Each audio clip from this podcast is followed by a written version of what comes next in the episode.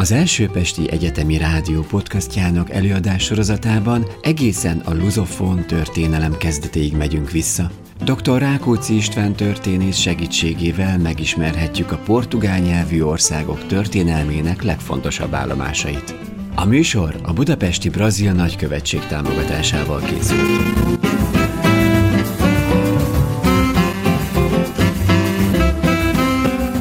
A mai órán, ahogyan ígértem is, még valójában egy bevezetés, talán ez a legeslegutolsó azoknak a sorában, amelyek Portugália, hogy úgy mondjam, előtörténetével foglalkoznak, Portugália magzati létével, akkor, amikor még tulajdonképpen nem konstituálódott maga a nemzet, hanem csak kialakulnak azok a viszonylag tartós, huzamos hatások, befolyások, struktúrák, amelyek a későbbi Portugáliára is majd hatással lesznek.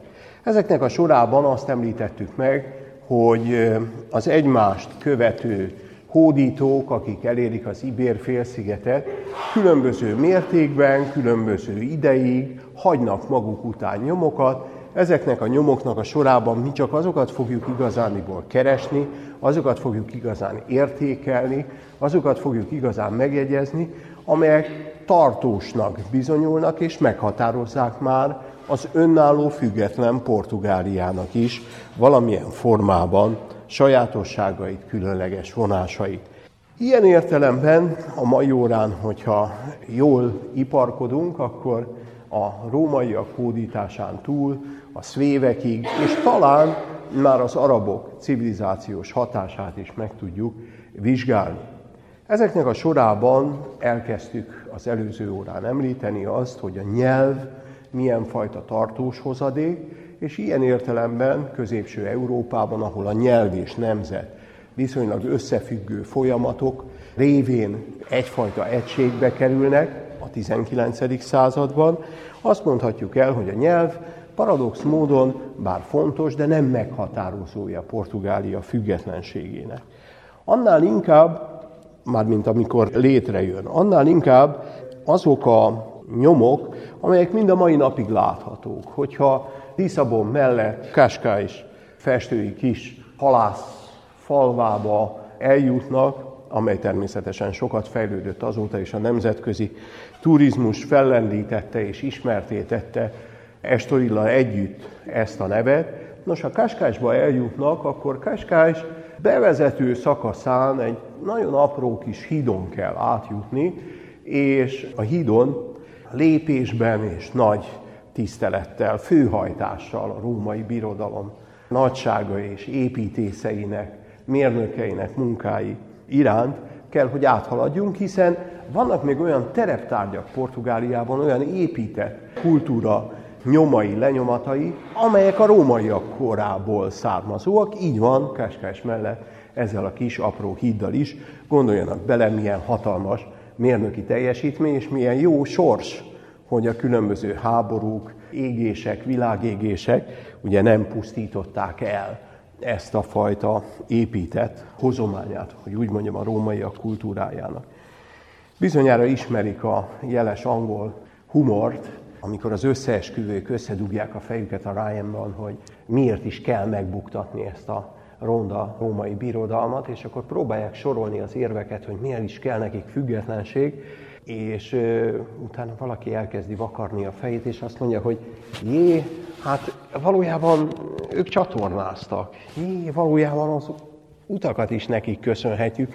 Úgy körülbelül azért működik, igaz ez Judea tartománya, a római impériumnak, de rámutat arra a paradox dologra, hogy azok a rómaiak, akik valójában hódítóként érkeznek, milyen fajta végül is civilizációs ajándékokkal alapozzák meg majd ezeknek a területeknek a későbbi életét. Nos, akkor politika történet. 2018-ban, Krisztus előtt, a második punháborúnak a tulajdonképpeni mellékszínterén egyfajta ellencsapásképpen, ugye Cnaius Scipionak megjelennek azok a római seregei, amelyek Emporionnál partra szállnak, és tulajdonképpen elkezdik az Ibér-félsziget elfoglalását. Ez a Pun háborúnak a mellékintere, a másodiknak, mint említettem. Tudják, ez az, amikor végül is Hannibálnak az ismert Alpokon keresztüli Itáliát közvetlenül veszélyeztető hadjárata, mint egy ellen csapásaként, mint egy tükrösen, szimmetrikus hadjárataként sor kerül az Ibér félszigetnek a megszállására, amely megszállást nem biztos, hogy tudatosan hosszú lélegzetű hadjárat terve volt. Elképzelhető, hogy csak a stratégiai megfontolások vitték rá a rómaiakat arra, hogy zaklassák a kartágóia a punoknak a utánpótlási útvonalait, bázisait, illetve hogy innen is próbáljanak egy stratégiai hídfőállást létesíteni az ellenséghez viszonylag, viszonylag közel. Ennek ellenére ez az epizódként induló hadjárat, amelyben a helyiek tulajdonképpen csak szemlélők, a celticik, kóniik, a luzitánik valójában gyakorlatilag nem vesznek részt, vagy csak korlátozott mértékben ebben a háborúban, úgyis, mint zsoldosok, vagy akiket felfogadnak segédcsapatgyanánt úgy az egyik, mint a másik oldalon. Igen ám, de tudjuk, hogy a rómaiak győzelmével zárul maga a második pun háború, ismeretes ugye a Scipio álma nevezetű jelenség, amikor a győztes hadvezér, minek utána az ismert módon fölszántották a lerombolt falaknak a maradékait, sóval hintették be, szimbolikusan is, mint egy átkot mondva erre a földre. Tehát Scipio, a győztes hadvezér egyszer csak elkezd sírni, majdan megkérdezik tőle, hogy miért, és azt mondja, hogy hát az álom miatt. És akkor felfejti, hogy az álma nem, az, nem más volt, mint az, hogy egyszer minden birodalom véget ér, így a rómaiak birodalma is, és ilyen értelemben már előre sietve siratta el azt a birodalmat, ami még csak most kerül a tetőpontjára. A tetőpontjára kerülő római birodalom ilyen értelemben nem mond le Hispániának az elfoglalásáról, katonai megszállásáról, gazdasági birtokba vételéről, és a helyi lakosok, a luzitánik, kelták, kóniik és így tovább, a kasztrumoknak a népei és a legionárisok által könnyebben átjárható délnek a lakosai, azok egyszer csak szemlélőből alanyaivá váltak egy hódításnak, ilyen értelemben már korán sem mindegy volt számukra mindaz, ami történik, és ennek megfelelően elkezdtek, ha kezdetleges formában is lázadni, ellenállni, és a romaiak hódítását megnehezíteni. Így aztán azt mondhatjuk, hogy csak Krisztus előtti 19-re fejeződik be a római hódítás teljesen, ekkora már provincia pakáta, tehát a Pax Románának a részeként a lecsendesített, katonailag pacifikált területek közé sorolják a rómaiak.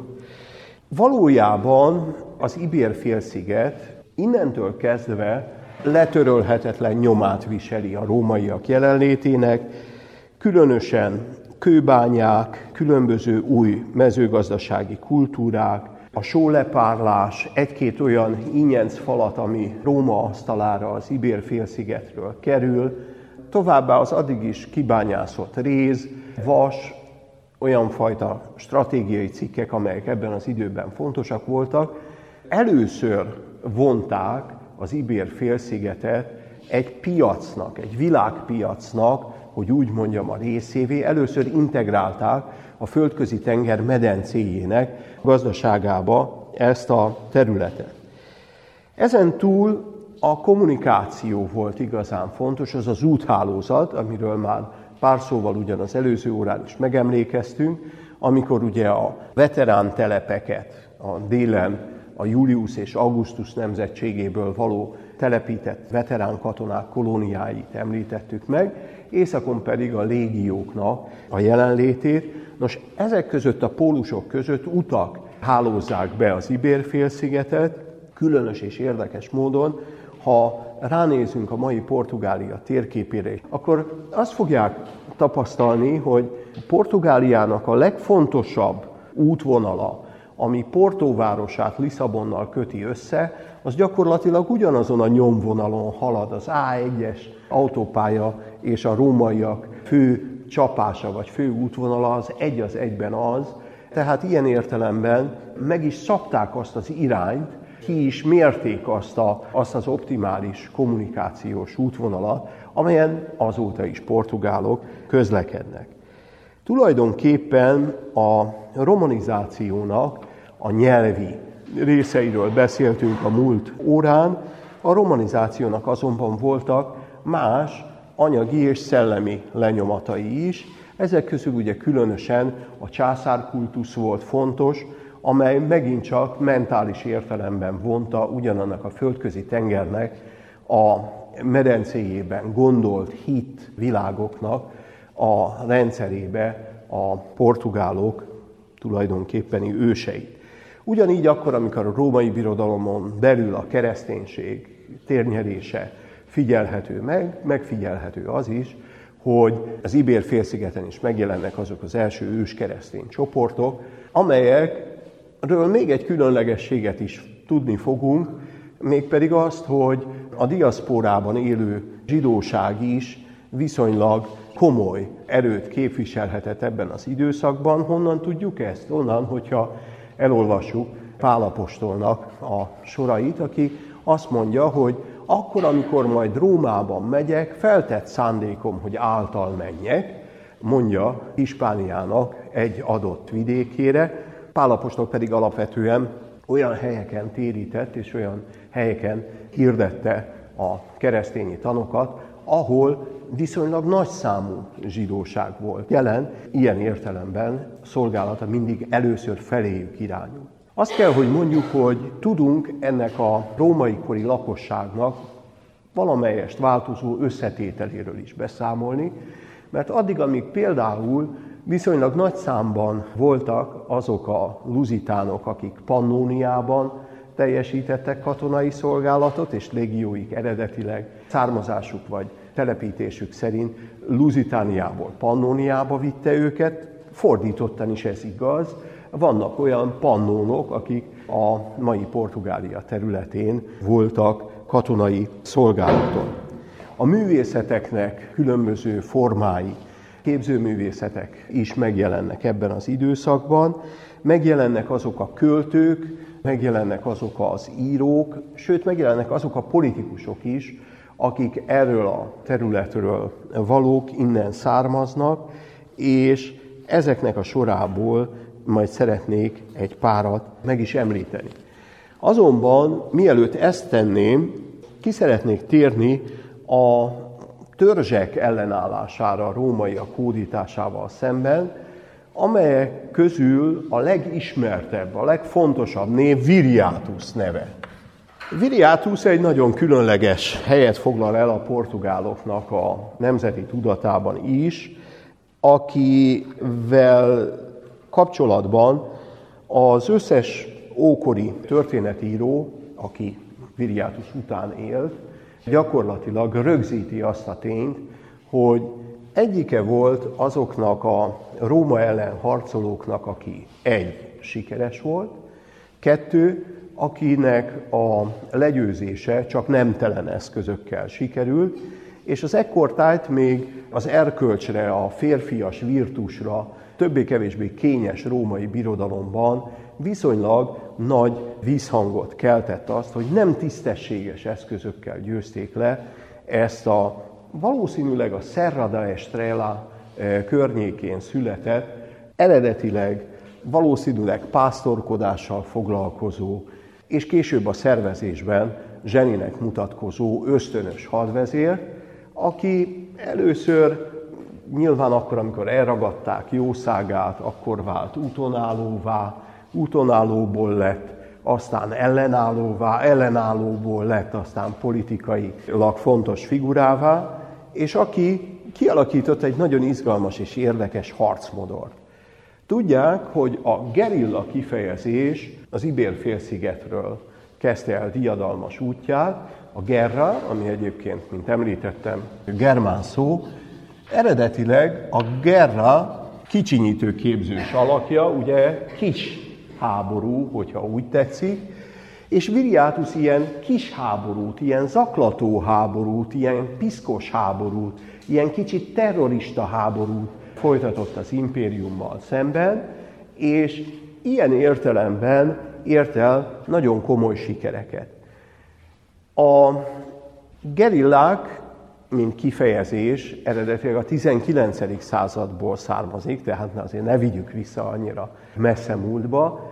A Napóleon elleni spontán népi csapatokat nevezték gerilláknak, és innentől kezdve többé-kevésbé szóródva az Európán kívüli világgal 19.-20. században szabadság küzdelmei csapatait is sokszor nevezték gerilláknak. De tulajdonképpen a hadviselés, a gerilla hadviselés az már létezett a név előtt is, és létezett már ilyen értelemben az ókorban is, és ez pedig abban állt, hogy van egy megszálló, aki fontos, szervezett, struktúrált csapatokkal rendelkezik, légiókkal, kohorszokkal, amelynek van egyfajta taktikai és stratégiai hadviselése is, viszont a mozgékony, apró, szétszóródó és a terep viszonyait jól ismerő helyi, kicsi, az utánpótlási vonalakat zaklató csapatok viszonylag éppen kicsinségük miatt, viszonylag mozgékonyságuk miatt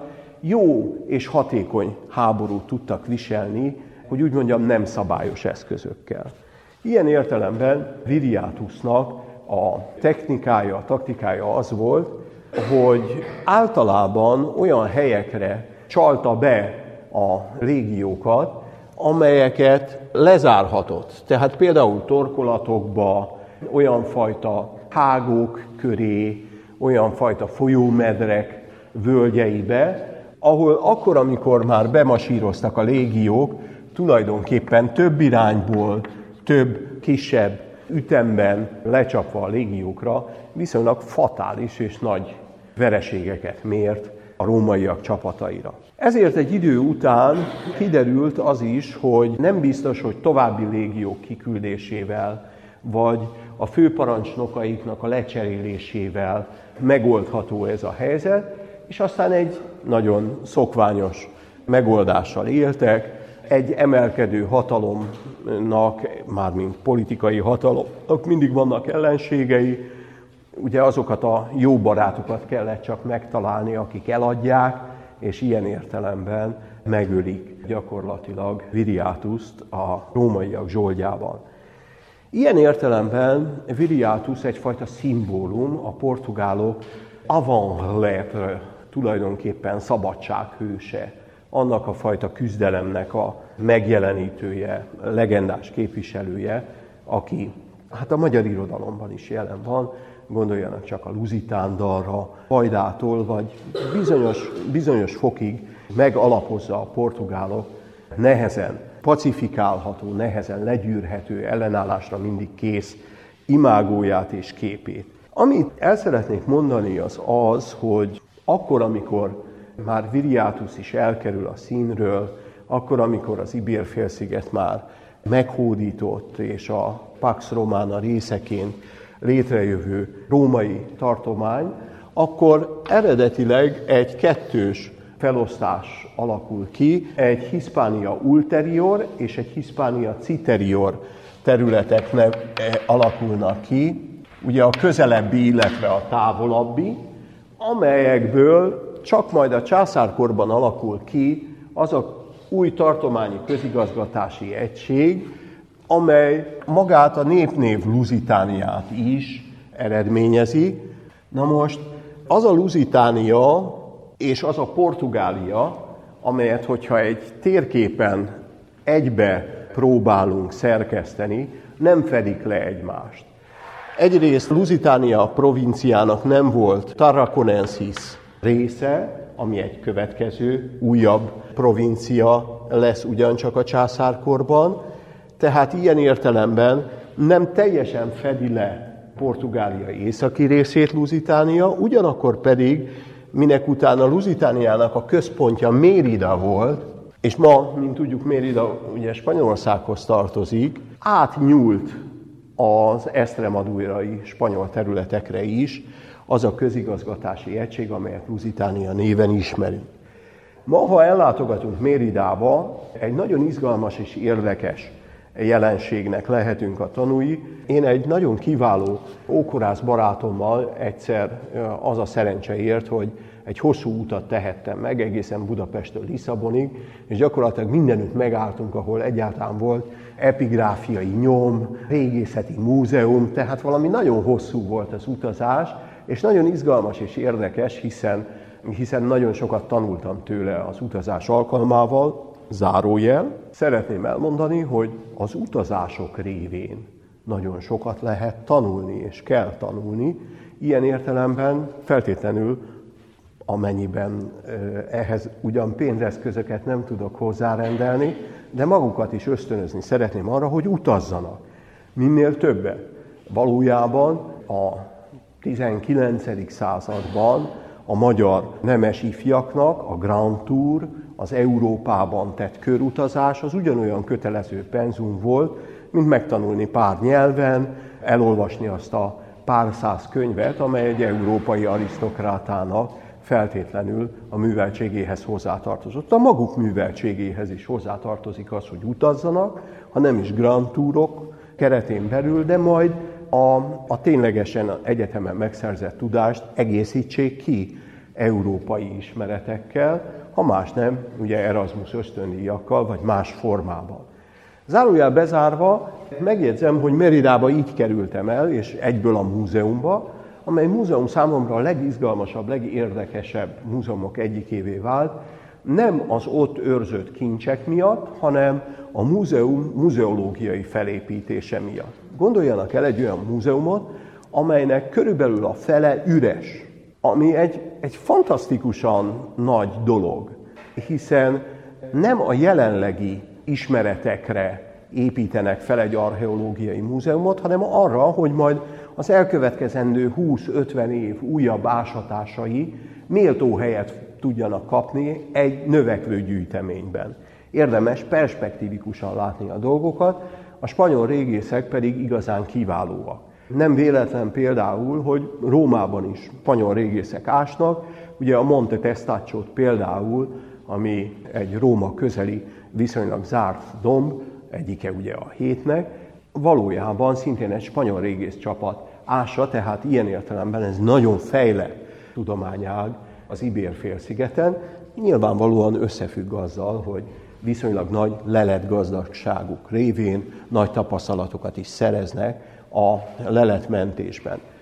Ha már itt tartunk, ugyanígy Portugáliában szeretném megemlíteni Brágát. Brága városa ugyancsak a régészeti képzésnek, a régészképzésnek és a régészeti ásatásoknak egyfajta mekkája, igazándiból nagyon nehéz bármiféle modern építkezésbe kezdeni, mint a világ több pontján egyébként, a sűrű civilizációs vagy régészeti nyomok miatt. Ennek gazdagságára épül Brágában egy igen kiváló régésziskola. Hát akkor most már a második vagy harmadik zárójelet is bezárva, arról beszélünk újra, hogy a római kori Lusitánia provincia nem fedi le a 13. században már teljes mértékben mai határai között kialakult Portugália nevezetű monarchiát, többszörös nem takarásai miatt a képeknek. Van azonban egy olyan jelenség, ami talán ennél is fontosabb, hogyha a kisebb, a provinciánál kisebb közigazgatási egységekbe lépünk bele, az úgynevezett konventusokba, akkor azt tapasztaljuk meg, hogy ezeknek a továbbélése meglehetősen sokáig és folyamatosan kialakítható, vagy megfigyelhető. A konventusok jó részt lefedik a későbbi diócesziszeket, ezek az egyház kerületek, és a diócesziszek pedig majd nagyjából és egészében határaikban meg fognak egyezni a kuvárokkal, ami az arabkor közigazgatási egységei voltak. Tehát azt mondhatjuk, hogy gyakorlatilag a császár kortól kezdődően a közigazgatás egységeinek, alapsejtjeinek a szintjén egy meglehetősen nagy folyamatossággal rendelkező területen járunk. Még annyit, hogy a Lusitánia név, nevet is magyarázzuk meg, valójában Lúzus fiai volnának a luzitánok egy képzelt mitológia alapján, e, akkor, amikor a 16. század újra felfedezi az antikvitást, a, az ókort és a római kori gyökereket, akkor például André de Rezendi, aki egy igen kiváló humanista volt, a Rezende család több jó kultúrlényt adott a portugál kultúra történetének, ezek közül az André keresztnevűről emlékezünk most csak meg. Ő például írt egy művet, aminek az volt a címe, hogy De Antiquitatibus Lusitaniae, tehát Lusitánia hajdankoráról, vagy régi idejéről, amelyben a 16. századi humanisták újra magukénak vallották azt az egyetemességet, amelynek újra feltalált nyelvét is használták, a latin, és amelyen ugye megszületett ez az első, ha úgy tetszik, műemlék leírása Portugáliának, amelyben André de Rezendi elmeséli, hogy milyen nyomai maradnak az Ibérfélszigeten a 16. századig a rómaiak, korának a rómaiak jelenlétének. Van egy hamis etimológia is, ugye ezt a lúzust összemossák Ulisszesszel, és a mitológia alapján egy fals és téves képzet alapján, ugye Ulissippóna néven, Oliszippót, azaz Lisszabont, a sokfele bolygó Odysseus alapította volna, de hát mondom, ezek már olyan többnyire hamis és furcsa képzeteket egybemosó vélekedések, amelyek közül a lúzus, a fényhozó, a keletről érkező, ilyen értelemben csak egy kiegészítő elem. A luziádák ennek ellenére ugye a portugálok eposza is, ugye a nevében is tovább viszi ezt a fajta nevet. Luís Vaz de Camões, 16. századi portugál költőnek az Us Lusíadas című eposza is ugye a Lúzus fiaira, a luzitánokra utalóan meséli el korának nagy tetteit, eposzi tetteit, ugye a felfedezések és gyarmatosítások 16. századig eh, tartó időszakát. Jó, ezek után kicsit tartok tőle, hogy nagyon nagy léptekkel kell tovább vinnünk a mondandónkat. Szeretnék a germánoknak is a hódításairól kicsit bővebben beszélni, akiknek a sorában a szvévekkel szeretnék először foglalkozni, akik 411-ben, tehát már a dekadens Rómában, a már lehanyatlóban levő, a már tényleg Scipio álmát megvalósító, negatív értelemben megvalósító, hanyatló római kori birodalomban megjelennek az Ibér félszigeten, mégpedig annak azon a területén, amely ugyancsak Tarakonensis mellett jelentős, ugye Gallécia, amely mai Galiza területén meg is telepednek a szvévek, mégpedig föderáti státusban, egyfajta katonai szövetségesként, hiszen a rómaiak éppen a hanyatló császárkorban a barbárokat, az ellene, a limeszen keresztül újabb és újabb hullámokban támadó barbárokat időről időre a limeszen belülre engedik, félig meddig civilizálják, és ilyen értelemben egyfajta védő pajzsot próbálnak képezni a érdekük rendjébe, stratégiai katonai rendjükbe átemelt, beemelt és civilizálni elkezdett népeket. Így aztán föderáti a szvéveknek is a jogállása, azaz katonai szövetséges, akik azonban Galé- Galéciában saját királyságot hoznak létre. 419-től 419 körül ugyanis a szvévek után, vagy velük párhuzamosan nehezen eldönthető dolog, mindez, más egyéb hódítók is érkeznek, az alánok és a vandálok, tulajdonképpen ekkor már eléggé szervezettek voltak, hogy ellenálljanak ezeknek a támadásoknak. Érdekesség. Zárójel megint, az alánok és a jászok között viszonylag nagy és érdekes párhuzamok figyelhetők meg. A vandálokkal szemben már ugye a másik órán is egy érdekes megjegyzéssel éltünk, hogy az ő nevükben Andalúzia él tovább. Vandalúzia volt az a terület, és a vandálok voltak azok, akik északi afrikai királyságot létrehozva elsőként, és utána nem nagyon több példát ismerünk erre, Észak-Afrikában, tehát Európán kívül hoztak létre egy államalakulatot. De most bennünket sem nem az alánok, sem pedig a vandálok nem érdekelnek különösebben, hanem a szvévek, akik, mint az összes germán, alapvetően a földdel, elfoglalt mezőgazdasági földdel, tehát a, a rurális térrel sokkal inkább baráti viszonyban voltak, mint a várossal, és ilyen értelemben az figyelhető meg, hogy megjelenésük a mai Galiza területén alapvetően nem érintetlenül, vagy majdnem érintetlenül hagyta a római kori uralkodó rétege, később ezeket ugye integrálta magába, de ilyen értelemben inkább a föld elfoglalása, birtoklása volt, újraelosztása volt számukra fontos. Az 5. század közepén már Galécián kívül a Lusitánia tartományba is betörtek, és sőt, Bétikába is. Ugye a mai Sevilla környékén, ha más nem a Bétis nevezeti futballcsapatról eszükbe fog jutni, eljutnak olyan szvévek, akik eredetileg Galéciából pódítanak. Tulajdonképpen számunkra a szvévek déli irányú terület foglalása azért érdekes, mert valójában ez ugyanaz a mozzanat, mint a rekonkista.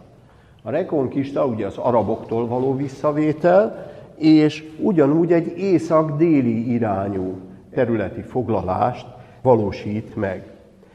A vizigótok 456-ban teszik meg székhelyükké Brakarát, Brakara Augustát már említettük az előző órán, amely Brakara ilyen értelemben a székhelye lesz a Szvév királyságnak is, és egy másik hódító, ugye a vizigótok, vagy nyugati gótok lesznek azok, akik 456-ban elfoglalják Brakkarát. Innentől kezdve egy új dinasztia kezd el uralkodni Brágában, mert Rekiárius, az a híres, nevezetes királya a szvéveknek, ugye egy évre meghal, és 457-től az úgynevezett Malda dinasztia veszi át az uralmat Portugáléban, és utolsó csatáig a vizigótokkal szemben 469-ben érnek véget, Uliszipóból is kiűzik a szvéveket, Uliszipóban is a vizigótok fognak berendezkedni, és azok a szvévek, akik a mai Portugália északi részén, Vizeu környékén, Coimbra környékén, tehát a szvév törzs területeken gyakorlatilag megmaradnak ariánus hiten, de elkezdődik számukra is egy térítés. Látni fogjuk, hogy vizigótok és szvévek, akik közül paradox módon éppen a szvévek először, akik katolikusok vagy keresztények, és a vizigótok azok, akik Árius követői, ariánusok. Felcserélődik mindez, mert a 6. században a 6. századi elitre egy meglehetősen komoly hatást gyakorló püspök kezdi el működését, akit Dumei Szent Mártonnak ismernek, San Martinho de Dume, a portugál neve, akinek államalakítói feladatai is nagyon fontosak. Véletlenül süt a nap. Ugye már majdnem elköszöntünk a nyártól, ugye október erre fordulunk már a jövő héten, és itt nem állom meg megemlíteni, hogy Portugáliában az ilyen már halványan sütő nap, már ilyen nem fényes nap, a vénaszonok nyara, vagy indián nyár, vagy ahogyan szokták sokfelé ezt a fajta jelenséget nevezni, a Szent Márton nyara, Verão de San Martinho nevet ismeri, néven ismert. Ugye ugyanennek a püspöknek a, az emléknapja november 11-ére esik, és ekkor ismert az a jelenség, hogy a már Portugáliában is őszre forduló időben föltámad újra a nyár, kicsit jobb idő van, és ezt ismerik úgy, hogy Verão de San Martinho.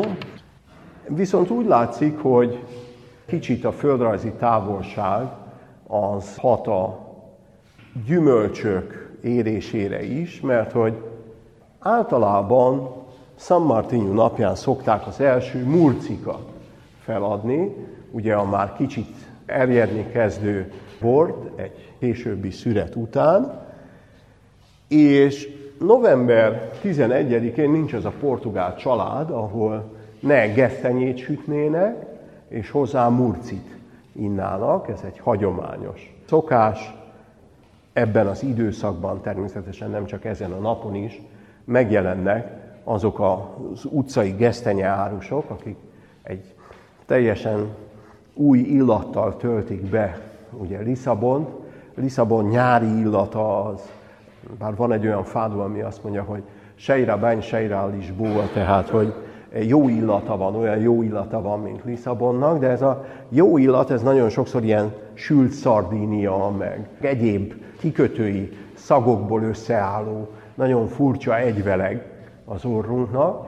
Na hát ezt a ilyen szardíniás, kicsit tenger melléki, sós illat élményt valójában Mártonnap környékén fölváltja egy sült gesztenyének kellemes illata, amit mondom, amforákban árulnak, és a árusítóik meglehetősen érdekes hangnemben mind azt kántálja, hogy kenker benkent is, kenker benkent is. Ki akar jó meleget? Bizony, hát a gesztenyének ebben az időszakban, meg a téli időszakban ez az alapvető funkciója, hogy ugye kimérik újságpapírban, az ember egy kicsit a kezét is melengeti vele, és egy kicsit a gyomrát is felmelegíti vele, és egy jellegzetes utcaképe egyébként Lisszabonnak, ez az árus. De bennünket alapvetően, még egyszer, Szent Márton nem ebben a vonatkozásban érdekel, mint hogy a későbbi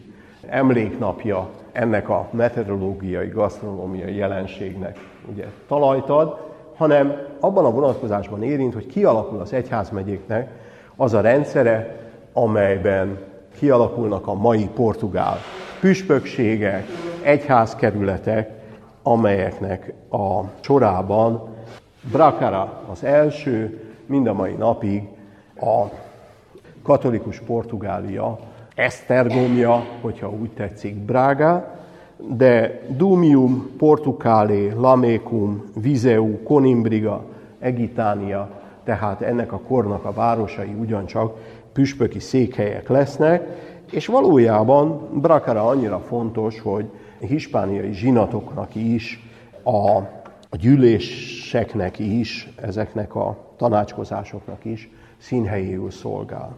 Ezek után inkább az idő kényszere miatt egy újabb hódítással szeretnék foglalkozni, hogy most már bevezessem a tényleges Portugália történetének az időszakát, és ez pedig ugye az arabok hódítása.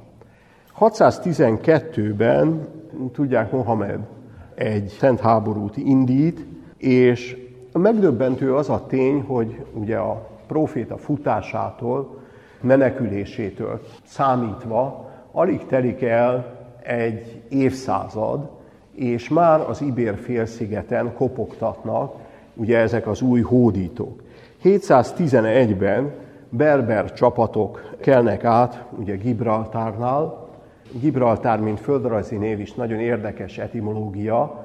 A mai Algarve, a legdélebbi portugál provincia is ebből a kifejezésből származik, de az Algarb, al Tarik, Tarik sziklájától nyugatra levő terület a mai Gibraltár névben él tovább. Tehát Tarik sziklájánál, Gibraltárnál átkelve a rómaiak Herkules oszlopain, ahogyan ugyanezt a helyet hívták, átkelnek a berber csapatok, és innentől kezdve elkezdődik egy változó időtartalmú foglalás, amelyet arab uralomnak vagy mór uralomnak nevezünk az Ibér félszigeten. A foglalásról magáról el kell mondjuk, hogy a legészaki pontjai az Ibér félszigetnek soha nem kerültek arab kézre. Tehát ilyen értelemben nem teljes az Ibér félsziget leigázása, illetve azt mondhatjuk, hogy viszonylag korán, 809-től az Ebró folyónak az északi partjától már teljes mértékben a vizigótok, a vizigót arisztokrácia megmaradt, és magát hamar szervezni kezdő csoportjai, a keresztények tartósan elfoglalják az Ibér-félsziget északi sávját, tehát ez keresztény fennhatóság alatt marad, vagy keresztény fennhatóság alá kerül. Nagyon korán tulajdonképpen a mai Portugália területének északi része is keresztény uralom alá kerül, így aztán 868-ban Porto és Bracara is keresztény kézre kerül, de ugye a Mondégó folyó völgyében, és ugye a rómaiak és a, a mórok, az arabok közötti nagyon érdekes, furcsa egyensúly helyzetek, határfolyók mentén alakulnak ki. Tehát a Mondégó folyó partján Coimbra 1064-ben, Lisszabon pedig 1147-ben kerül a keresztények fennhatósága alá. Mindezt azért szeretném elmondani, és külön ki is emelni, mert hogy ezzel szemben a, az Ibér-félsziget déli területe, középső és keleti sávja sokkal hosszabb ideig marad arab uralom, megszállás vagy civilizációs hatások alatt, és ennek megfelelően azt mondhatjuk, hogy addig amíg mondjuk Granadában, ugye egészen 1492-ig, gyakorlatilag a 15. század végén szorítják ki csak az utolsó mór csapatokat erről a területről, nyilvánvalóan, hogy ha ezt összevetjük ugye mondjuk ezzel az említett 868-as évszámmal, akkor már csak a dolog kronológiájából is következik, hogy egyik területen sokkal kisebb, a másik területen pedig sokkal nagyobb az Ibér félszigeten belül a móroknak a hatása, már csak elhúzódó együttélésük miatt is. Tehát van, ahol például Szevijában hat évszázados ez a fajta együttlét, vagy Kordobában, de mondjuk legdélebbi portugál területen, ami arab kézen volt, Fáruban a 13. századra vége az uralomnak, tehát az arabok hatása az Ibér félszigeten jócskán változó. Míg azt mondhatjuk, hogy a rómaiak hatása nagyjából és egészében az Ibér félsziget egészében időszámításunk előtti 19-től folyamatos, és gyakorlatilag egy négy évszázadra tehető, addig a római rómaiakat követő tulajdonképpeni második legnagyobb civilizátor, az arab civilizáció itt változó idő tartalomban lesz csak e, jelen. E, szeretnék még pár dolgot elmesélni a rómaiak hódításával, vagy jelenlétének különlegességével kapcsolatban.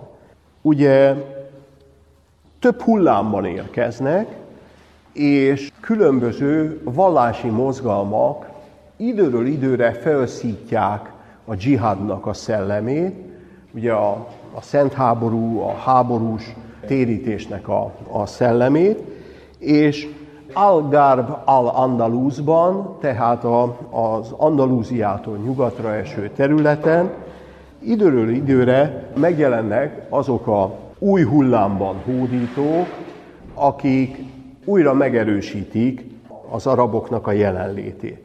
Ha már itt tartunk, ugye az Algarb al-Andalúznál, akkor azt szeretném külön is kiemelni, hogy az a fajta hirtelen és gyors terjeszkedés, az az expanzió, amelyet ugye a közel-kelettől egészen az Ibér félszigetig nagyon gyorsan, nagyon virulensen végigfut szerte Észak-Afrikán, a földközi tenger medencéjének egészére hatással, tulajdonképpen magyarázza is azt, hogy amilyen gyorsan növekszik, olyan gyorsan fragmentálódik is az araboknak a, az uralma és hatalma. Nyilvánvalóan, hogy Bagdadból, a bagdadi kalifátus központjából egy a mai Magreb területét igazgatni hihetetlenül nehéz volt, de egyébként is az arab berendezkedés és közigazgatás sajátja magán viselte a fragmentáció, a töredezettségnek a, a jelei. Így aztán egy első foglalási hullám az ugye Bagdad központtal valósul meg, majd törik maga az arab világ is abban a vonatkozásban, hogy nyugati területeinek a közigazgatása Kordoba fennhatósága alá kerül, tehát az Ibér félszigetről a kordobai kalifátuson keresztül szervezik meg hatékonyabban egyrészt ezt a területet. Azonban a kordobai kalifátus is, mint intézményes állami keret, túlságosan nagynak bizonyul, ezért aztán azt figyelhetjük meg, hogy különböző időpontokban még kisebb egységekre törik szét a morok jelenléte közigazgatási szempontból. Ezek voltak az úgynevezett taifátusok. Élén a taifákkal, és jobb hiány taifátus királyságokként említik a kordobai, illetve a szírközpontoktól letöredező, apróbb, szegmentált birodalmakat. Nagyon sokszor ezek csak pár tartományi nagyságrendű államocskák voltak.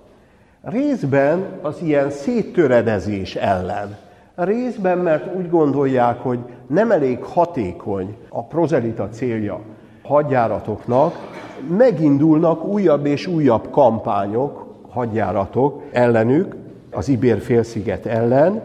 Így például az első ilyen újra támadásba lendülő ég, az valójában az almorávidák voltak, ami szó szerint valójában annyit jelent, hogy az egy rebádban élők, az egy vallási közösségben élők, az egy hiten élők, egyfajta ilyen testvériség vagy belső reformmozgalom volt ez, és egyben egy dinasztiának a neve, amely egy Yusuf nevezetű alapítóját 1061-ben emeli a Magreb térségének urává, és egészen 1107-ig Marokkó központtal hoz létre egy olyan birodalmat, amely újra az egész hispán, arab-hispán területeket új és egységes keretbe foglalja. Aztán megint elkezd töredezni ez a hatalom, és erre egy újabb reformmozgalom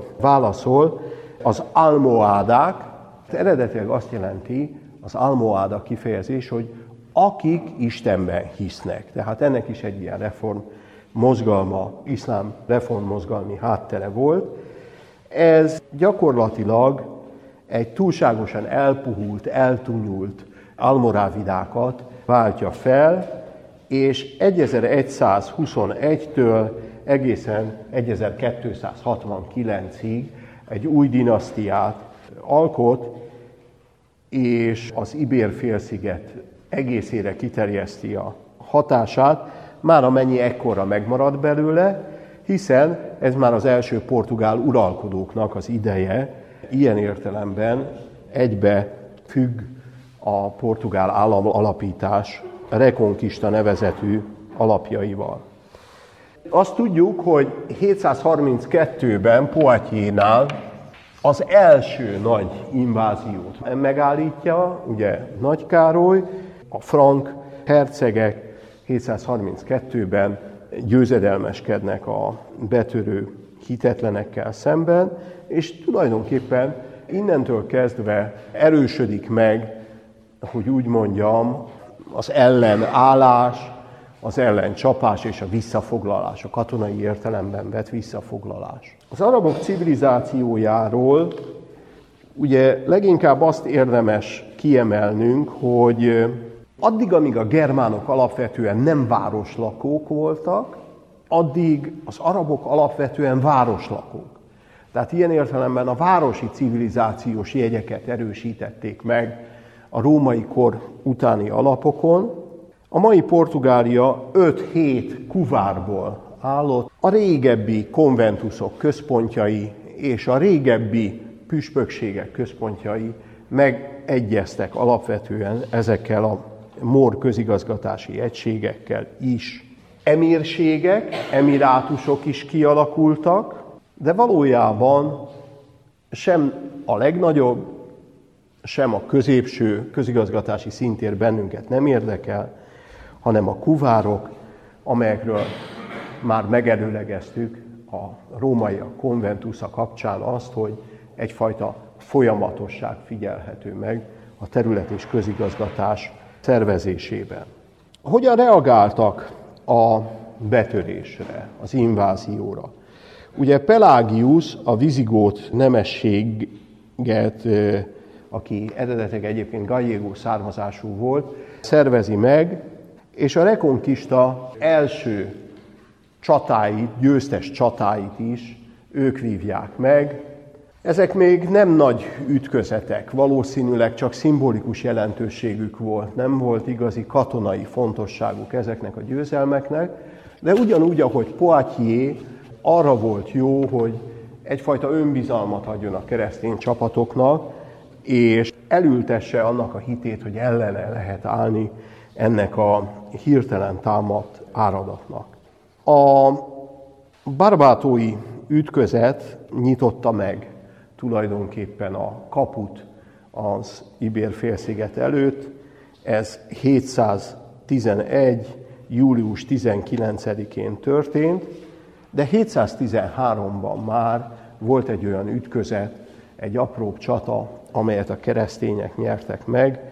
Így aztán azt mondhatjuk, hogy az arabok hódításával kronológiailag párhuzamos a keresztények visszahódítása, rekonkistája, és bennünket ugye a rekonkista az, amely leginkább érdekel, a visszavívás, hiszen a móroktól, araboktól való visszavívás az, amely felelős, amelyre visszavezethető okként a mai Portugália, mint önálló államnak is a megszületése. Még annyit, hogy mivel városlapók voltak alapvetően, vagy városi civilizációnak voltak inkább a képviselői a mórok, ezért azt figyelhetjük meg, hogy az Ibér-félsziget nyugati sávjában, tehát abban a, azon a területen, amely bennünket érdekel, minek utána nem voltak olyan jelentős római városok, ezért a moroknak a figyelme tulajdonképpen kevéssé irányult a mai Portugália területére. Azok a városok, mint különösen ugye a Bétika nevezetű római tartomány, Sevilla, Cordoba és környéke, ahol voltak nagyobb városi gulcok, vagy fontosabb, gazdagabb városi lét, azok sokkal nagyobb figyelmet kaptak a rómaiak szempontjából. Milyen civilizációs hagyományai vannak mind a mai napig való túlélései, továbbélései ugye a mórok uralmának. Nyilvánvalóan, hogy Portugália déli területe, ami a 13. század végéig van mór uralom alatt, és északi területe, amint már említettük, amely a 9. században már keresztény kézre kerül, más és más utat jár be, de valójában más és más szintű, beágyazottságú a mórok civilizációs hagyatéka is, hagyománya is. Nyilvánvalóan délen a mentális és, és anyagi kultúrában is sokkal több nyomot tudtak hagyni a mórok, mint ugye északon. Természetesen. Mi az, ami kézzelfogható? A mai portugál nyelvnek mintegy 800 szava arab eredetű. Tulajdonképpen minden, ami allal kezdődik, az jó eséllyel ilyen eredetű, és például az al-ros, azaz arroz, egy új növényi kultúrát, a rist jeleníti meg, vagy például az öntöző művek, a csatornáknak a rendszere, egy olyan újabb mezőgazdasági kultúra hagyatéka, amely mellett nem mehetünk el szó nélkül.